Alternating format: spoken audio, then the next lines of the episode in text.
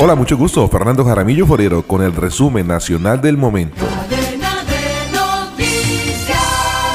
Sobre las 2 y 30 de la tarde de este miércoles 24 de mayo se registró un nuevo atentado con explosivos en el municipio de Tibú, ubicado en la subregión del Catatumbo, en el departamento del norte de Santander. El ataque deja a una mujer y dos policías muertos, así como también otros cuatro uniformados mal lesionados y otros ocho civiles heridos. Este hecho se presentó en la entrada a Tibú, en el sector conocido como La 1, justo cuando un bus de transporte público y una patrulla de la policía pasaban por la zona.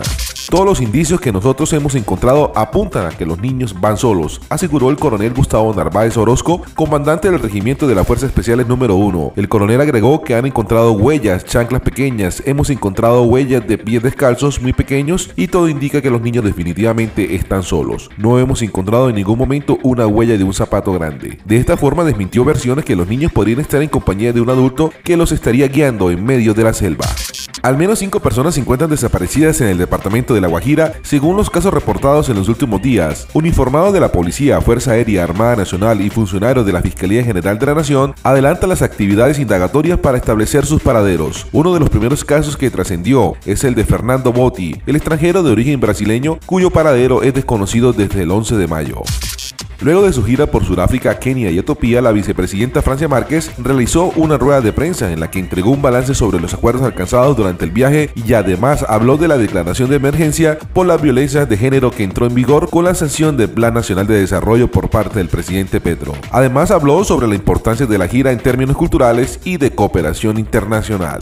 La Armada Nacional, en una operación conjunta con la Policía Nacional, logró la captura de 10 presuntos integrantes de la subestructura Manuel José Gaitán del Clan del Golfo que se habían convertido en el terror de los municipios del departamento de Sucre. La captura tuvo lugar en el casco urbano de los municipios de Tulu y Coveña, donde llevaron a cabo 10 órdenes de allanamiento emitidas por la Fiscalía 16 Seccional Cincelejo. La Tienda Express. Llegó la Tienda Express, el más espectacular programa de fidelidad para tenderos y consumidor final. La Tienda Express, módulo de mercadeo y radio promocional que se comunica con los tenderos a través de la radio. La Tienda Express. Mayores informes en el 315-545-3545. La Tienda Express. En hechos internacionales, las constantes amenazas de China a Taiwán y su apoyo a Corea del Norte tienen a Estados Unidos en máxima alerta y por eso los países insulares del Océano Pacífico han tomado relevancia para los intereses de Joe Biden. Precisamente el miércoles 24 de mayo el gobierno estadounidense alcanzó un acuerdo con Micronesia para extender su acuerdo político y de seguridad, anticipando los esfuerzos chinos por aumentar su influencia en esa región.